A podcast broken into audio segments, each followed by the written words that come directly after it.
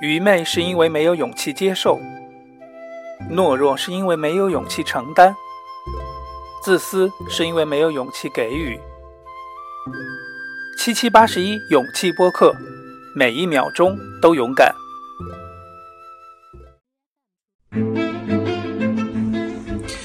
大家好，欢迎收听七七八十一勇气播客。本节目可以通过荔枝 FM、Podcast 和微信公众号关注收听。那今天这期节目是我临时的一个想法吧。嗯，从上一个冬天到现在，呃，半年时间，我觉得我需要反思一下我自己。啊，我在我在转笔，sorry。嗯。缘由是什么呢？缘由是因为昨天吧，昨天我看了乔布斯的传记，是一个纪录片。我这人就是这样子，当他火的时候，我可能不大愿意去 follow；等他已经火过了，大家不再谈论的时候，我就会来关注一下。Anyway，然后看了乔布斯的传记之后呢，我就。我就觉得，嗯，我有我有很大的问题，所以呢，做成电台节目，我觉得也很好，大家也可以反思一下自己喽。因为我觉得人生就是两个部分，第一个部分是了解这个社会，了解外面的世界；，另外一个部分就是了解里面的世界，就了解自己，你才知道你自己。能不能做成一件事情？你到底是个什么样的人？你需要什么？不需要什么？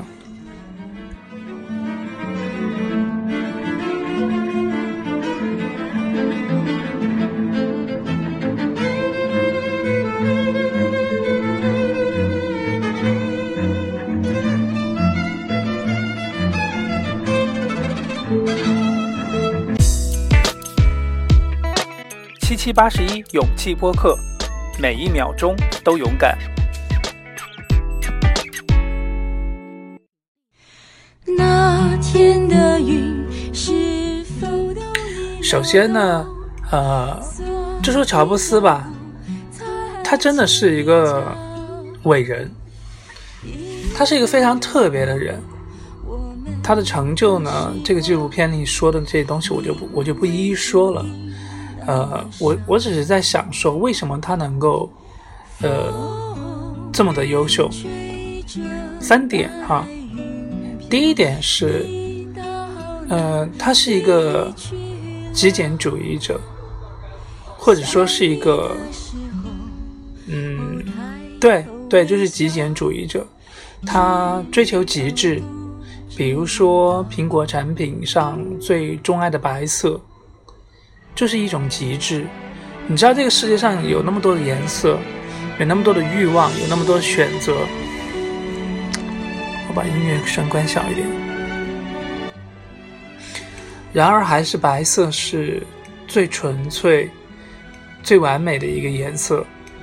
当然，不是说其他其他颜色不好，但是选择的最简单会是一个一个最简单的选择，其实会。有的时候就是少更大于多，这个之前在极简思维那个节目里面我有讲过，我就不再多说了。嗯，其实我觉得我这一点跟乔布斯是很像的。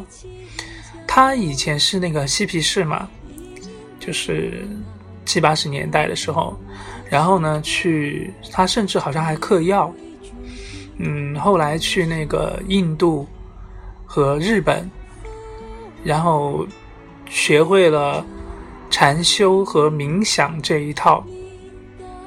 嗯，有一个采访是说，一个跟他一个很关系很好的一个生意上的伙伴，说有一次去他家里的时候被被惊呆了，就发现他家里几乎什么家具都没有。这不就是我之前说那个极简思维吗？所以说呢，他的极简的目极简的目的是什么？仅仅并不是说这个五光十色、啊灯红酒绿的社会这么有吸引力的社会，我们就不要了，而是说，我们把有一些东西摒弃掉，而能够更加专注的去做一些，呃，更有趣的事情，就好像说，呃，你你如果什么都想做的话。什么筷子你都想掰，一把筷子你是掰不断的。但是如果你把很多筷子那种欲望丢掉，留下那么一两根筷子，你是很容易把它掰断的。其实乔布乔布斯的这个极简主义哲学其实是这样子的，他并不是说一个无欲无求的人，相反他非常的狂热，他非常的狂热。他们公司的人都说，他有的时候半夜两点钟会给你打个电话。因为他突然想到了一个新奇的 idea，就来骚扰你。他就是个疯子，但是他之所以这么疯，那在于他把那些会让他不能够变疯的东西丢掉了。你想想看，他每天回到家里面，什么都没有，吃穿住行对他来说都不是太重要。然后呢，他脑子里只有那些。让他着迷的想法，我们等一会儿来举两个例子，你就知道了。让他疯狂的想法，他当然就能够 focus 在这上面，所以最后他才做出了一系列伟大的东西。嗯，当然这个世界上伟人是少数了，他。不适合所有的人，但是我觉得它特别适合我们这个年纪的人。我们这个年纪的人是在奋斗的年纪，就是说，要么你想创业，要么你想工作，要么你想，嗯，往上爬，等等等等，或者说你你有 anyway 学习什么之类的。总之，你其实是这个年纪对你来说，呃，进步是非常重要的，而这恰恰需要乔布斯的这种精神，极简主义。那么同时呢，呃。他的极简主义呢，呃，这个部分就过了吧。我想大概就是这样子。呃，我觉得我有他的极简主义的东西，但是呢，我做的还不够。我举个例子吧。嗯，前天呢，我帮朋友看店，这个时候来了一个女孩，她是那种交换生。你知道交换生就是在这边待个半年一年的，他的目的并不是为了学习，而是为了了解国外的一些文化什么的，所以他们的课都很少，大部分的时间都是旅行。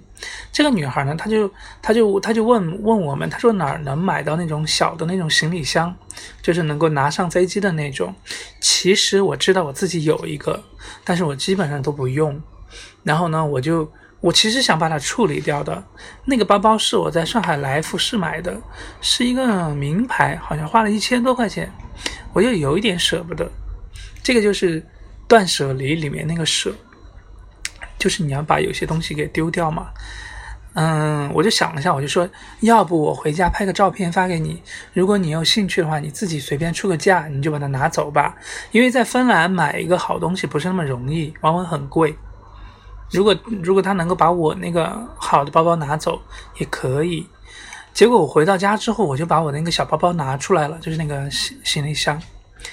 然后我发现呢，我我有两个，非都非常好，一个是在那个，一个是我说的那个上海来福士买的，另外一个是在那个什么那种就是很创新的那种网站的那个平台，我突然间把网那个名字给忘了。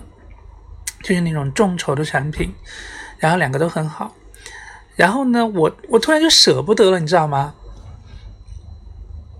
我舍不得那个包包，虽然我有两个，而且我不用，我有两个大箱子，有两个小箱子，然后呢，我就跟我我又想怎么跟他交代呢？我就跟他发了个信息说，我说我没找到，可能是被我妈妈拿走了，其实就在我旁边呢。然后呢，我就说我给你个地址，你在哪儿去买什么什么之类的。所以说，其实这件事情我还是失败了，我还是没有把那个东西扔出去。所以呢，后来我就反省了一下，在这一点上，我还需要做更多。好，我们来进入下一节。七七八十一勇气播客，每一秒钟都勇敢。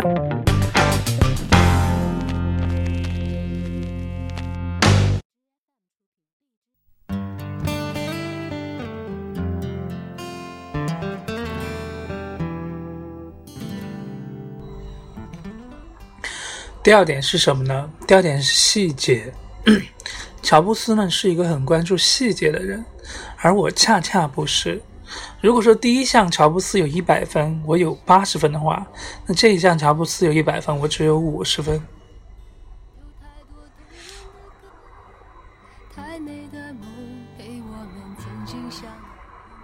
你知道，细节是非常重要的。当一个产品，或者说一个项目、一个工作呈现在你面前的时候，它除了那个大的概念是好的之外，它的细节一定是各种细节都让你满意的。乔布斯，嗯，最开始的第一个后前期的一些创举，比如说他的 iPod，那个时候市场上有很多很多的 MP3。然后呢，其实都可以听歌，但是为什么大家会去买那个 iPod 呢？对吧？其实都是一样的功能，就是听数字音乐嘛。就是 iPod 给你一个各方面比较完美的体验，那个界面、按钮、外观，甚至是手感。最简单的，乔布斯注重细节的地方就在于字体。所有的人都觉得他吹毛求疵，觉得你怎么这么神经病啊，这么疯狂？但他就是要求字体要完美。其实你要知道，呃，前两天也听了那个，呃，那个叫什么罗永浩的那个《得到》里面的一本书，叫做《二二零五零》。讲的是人工智能，它其实里面也讲到一点，就是说，即使是有一天机器有可能取代人类，但是机器需要的能量也是人们的注意力，就是 your attentions，it must attract your attentions。所以，所以现在你看到所有的机器，任何地方，你每天有百分之八十的时间都是盯着各种各种不同的屏幕，手机上。头抬起来，又看到那个公共公共汽车上的那个广告，然后走到办公室呢，又是电脑，然后出去吃饭的时候呢，是广告，所以呢，就是那个要抓住你的那个叫什么注意力。那一个产品要让人觉得满意的，其实无非也是这几点，你要让它看起来美美的。对不对？美的无可挑剔。你知道法餐和中餐的区别是什么吗？真的时候，有的时候我自己做完菜，我就很很很搞笑。比如说，我做了一个蛋炒蛋炒饭，我就把那一锅里面只舀出来一小勺子，然后放在一个白色的盘子里面，旁边呢用番茄酱，然后用勺子这么一刮，把它做出一个像金鱼一样的波动的这样的一个装饰。再配上一片绿色的叶子，这就是法餐。而中餐是什么呢？把锅里其他剩余的全部倒出来，然后放在那儿。其实中餐味道又好，分量又多。法餐呢，就是又难吃又少。这个人观点哈，但就这样子，可能就是我的意思，就是说要看起来美美的，吃起来很爽。然后呢，这个东西呢，它最好还有一个 story，有一个出处。嗯。环餐具要很美，就是说不管这个东西的质量如何，它的那个配套的那个包装要很美，对不对？然后呢，最好是在音乐，如果能配上红酒，那就更不一样。所以呢，这就是一个十欧的餐和一个一百欧的餐餐的区别，就是这些附加价值，其实就是完美了，对不对？所以呢，我就觉得我做事情呢，就是。太不注重细节了，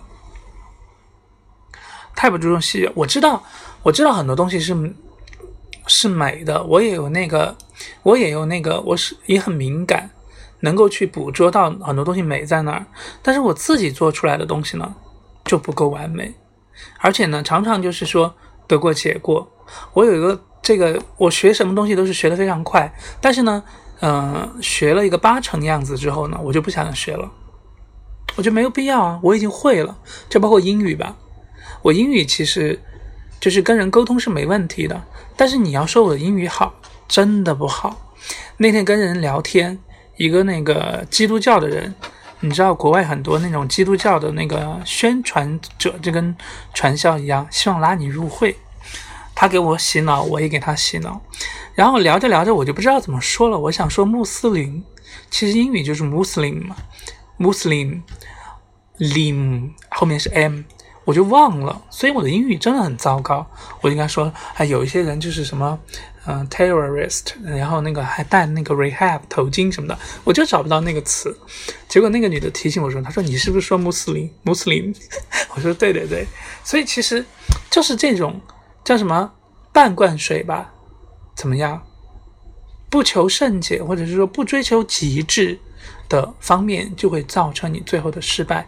有如果说你只是在一个工作环节里面，比如说你在你们公司里面只是一个一个环节，就还好，因为其他的环节，其他的人，你的上司、你的呃、你的你的同伴，或者是其他的部门会。很多地方会修正，对不对？因为一个文件不是一个人签字嘛，很多人会签字的。但是如果说你是一个人 handle 一个事情，比如说你一个人做一个电视节目，那比如说你去采访，最后你写的是公安局长李什么什么，其实那个公安局长姓张，你在电视上播出来多尴尬。这是这是第一种错误，第二种错误我就犯过，你知道吗？犯过。我有一次去采访一个百岁老人过生日，采访完了回来，电视上播出来之后，人家那个很远，然后那个老人一家人喜宴，大家都很开心，还给了我一个那个寿碗，就是那边的那个土碗，但上面写了个寿字，就是图吉利嘛，还吃了别人一顿。回来节目发出来，名字写错了。真是太尴尬了。后来家属打电话过来，这个事儿可大可小，你知道吗？就还好，因为是平民嘛，而且人家也不大计较。后来道了歉就算了。但是我没有同事，就是把什么公安局长的名字写错了，那个影响就很大了。公安局长是市委，好像是市委常委吧，级别很高的。然后这是只是一个地方。字幕错、音乐错，或者是说加帧，你知道吗？画面的第一个画面和第二个画面中间加了零点一秒，什么画面？新闻联播里面我都看到过有加帧的，所以很多地方都容易出错。那如果说是有很多环节的话，就还好可以 cover 你。如果你是一个人独立做一个东西、一个产品，比如说就像我，我炒菜，这个菜好看不好看，好吃不好吃，有没有那个观赏性，什么什么之类的，就各方面的问题，其实。不是那么简单的一个东西，所以呢，就很容易暴露出它的问题所在。所以这是第二个我要反省的问题，就是细节。细节，对，乔布斯就是这样子，因为他有极简主义，他什么都没有欲望，他很专注做一件事情。再加上，就是说我我就是要把手机做好。再加上呢，这是他第一个。他是专注，第二个呢，再加上他又注重细节，他怎么可能做不好呢？对不对？我们进入第三节。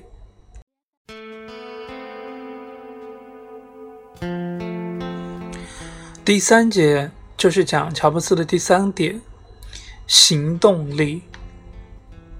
这其实是是我最值得反思的地方。行动力呢，乔布斯有一百分哈。如果说是两年前的我的话，我觉得我有八十五甚至九十，今年我只有五十，这是我最近就是最值得反思的地方。因为因为我在这边做生意，这个天气不好嘛，就真的你好像没得你没得没得什么地方可以努力，天气不好就没人呐。你想零。五现在是五月十五号，前两天还在下雪呢，谁会出来？这鬼天气。然后呢，我有一些签证的什么的事情要办，所以我呢，我就觉得还有我的驾照，我的驾照不是要从中国的驾照转成芬兰的驾照吗？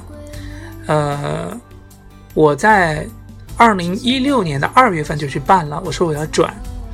然后呢，这个时候体检那些我都做了，然后呢，你要做一个那个理论考试，理论考试很简单，你在网上学学学学，学完了之后，你就跟老师说我可以考了。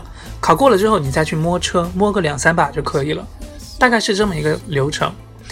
然后呢，我就卡在那个理论考试。我去那个网站上学了，我觉得我也基本上考能考，再稍微认真一点就能考过了。但是我就一直没联系老师去考。我后来发了一个那个邮件问警察局，我说我说我交了三百欧，我体检也过了，我的那个 expire 那个就是什么时候到期？他说你在二零一七年十二月份到期。我就想哦，我有好多好长时间可以慢慢拖哦。于是呢，我就从二零一六年的三月份一直拖到了二零一七年的六月份。其实我还可以拖，对吧？我可以拖到七八九十月份的时候去考啊。就是总总而言之，就是就好像你有一堆碗。以前我的性格就是我看到碗，我马上就把它洗掉。现在我就是说堆吧，堆吧，堆到那儿再说。反正堆到后面一次性洗十几个碗，也比我。一个一个写那么麻烦，就你可以找很多借口，即就你即使你有拖延症，你还可以找借口。好，这就是为什么我只有五十分。再说说乔布斯，乔大爷真的很厉害。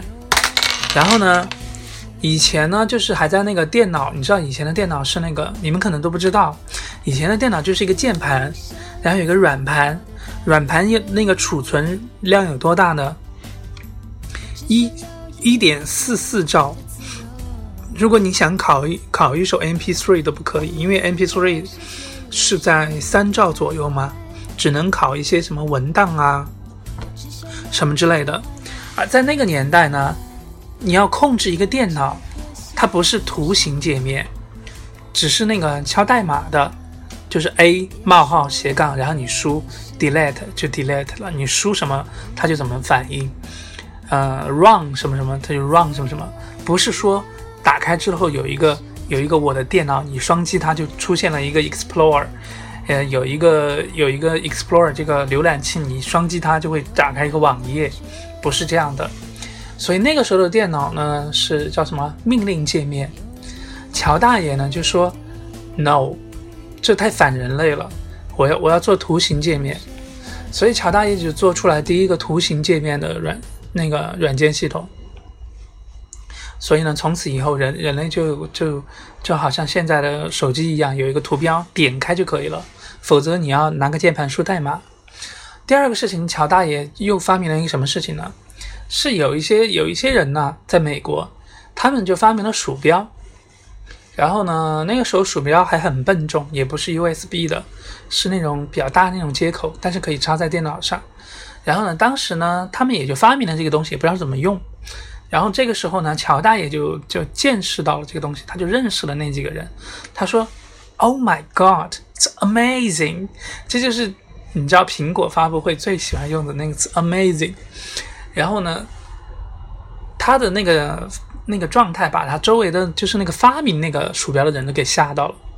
他说：“你们知道吗？你们就是坐在一堆金矿上面，你们都不知道。”然后那个乔丹也就在房间里兴奋的来回踱步啊，走来走去。然后他就说：“不行，我一定要把它做出来。”然后呢，他就很快的把这个东西，因为是别人发明的嘛，就跟别人合伙，就把这个事情给落实了。你知道，全世界都在用键盘操作的时候，他说我要用鼠标。其实这个东西是不那么，就是有阻力的。你要把一个事情从没有做到有，是很难的，不是？你你知道吗？他就他就说，这就是他的那个执行力，就是我可以把一个东，我觉得它好，我就要把它实现。但是呢，我们把它说到我们现实生活中哈，我我我一直都很喜欢有一个那个什么房车啊，叫做 van，van 对吧？VR 对 van resident 对不对？房车。然后呢？但是它就是一个想法。我在 YouTube 或者是优酷以前，我看了好多房车的视频。但是呢，这个东西就是，我想我可能也许到五十岁，我都不会去实现它。但是乔大爷就是这样子，怎么我为什么不可以？我就是要实现它，对吧？这其实其实之前我想出国什么什么的，我觉得我的行动力都很好。那现在行动力真的很差。呃，乔大爷还做了些什么哈？做了 iPod 嘛，对不对？把苹果公司当时已经快死掉了，通过 iPod 救活了它。然后呢，又做了 iPhone，iTunes，iTunes 就是那个年代所有人都是卖卖磁带、卖 CD、卖唱片的。他就是，然后那个那个时候出了那个网络，大家都在网上下盗版之后呢，然后他就做了那个 iTunes。结果 iTunes 上面就是说是要付费的，但是大家还是愿意买，因为因为用起来爽嘛。然后那个美国的那个唱片协会就来找他谈判，就是说，呃，就是说我们把音乐放到你的那个 iTunes 上面卖，但是呢，我们要拿大头。嗯，你们只不过是提供了一个平台，你们拿小头。乔布斯是当时是怎么跟他们说的？我觉得我觉得很好。就是他的那个执行力也表现在这个地方，就是他有一种自信，就是说，你们根本就不懂现在的流，现在的时尚，没有人会去买 CD 了，你们只能在我这卖，我就是要拿大头，你们拿小头，就这样子。然后呢，anyway，反正他的执行力就是让他这些事情都做成功了。后面当然就 iPhone、iPad 这些东西就不说了。其实远观在在观现在的这个叫什么？现在的 Cook 对吧？嗯，你就可以看出他的那个执行力，就他是个成功的商人了。但是在创造力这个方面，真的真的不行。你说创造了什么？换个壳儿，真的这是大家取笑他的地方吗？就是当一个商品已经到了换壳、换颜色的时候，就是他已经嗯，基本上走到头了，这个行业走到头了。但乔布斯就不一样。他把当年的诺基亚换成了触摸屏，这就是很大的一个创举。他把那个软件变成了软软件商店，这也是个很大的创举，对不对？所以呢，我也是觉得这样子，不管你有什么什么样的想法，都应该去把它，就是特别有兴趣的，应该把它去把它落实。所以呢，我看了乔布斯的这个纪录片之后呢，我就深深的发现了我自己的。嗯，几点地方要非常非常的改进。从此呢，我又充满信心了。就这样子，好了，今天就是不是发牢骚了。我觉得自我的反省是非常重要的。也许你身边有一个朋友能够给你提出，就哎，七七，你最近怎么怎么样？你应该应该要怎么怎么样了？那当然很好。那也许你也需要自己来思考，啊，自己的生活中有些什么东西，嗯。是值得反省的，也许别人不好意思说你呢。好了，就是希望大家都能找到自己的问题吧。这对，而且我们看一些东西的时候，你要说以史为鉴，就是也可以以历史为鉴；看人物传记，就是以别人的成功或别人的失败为鉴。这对自己来说都是极好的。好了。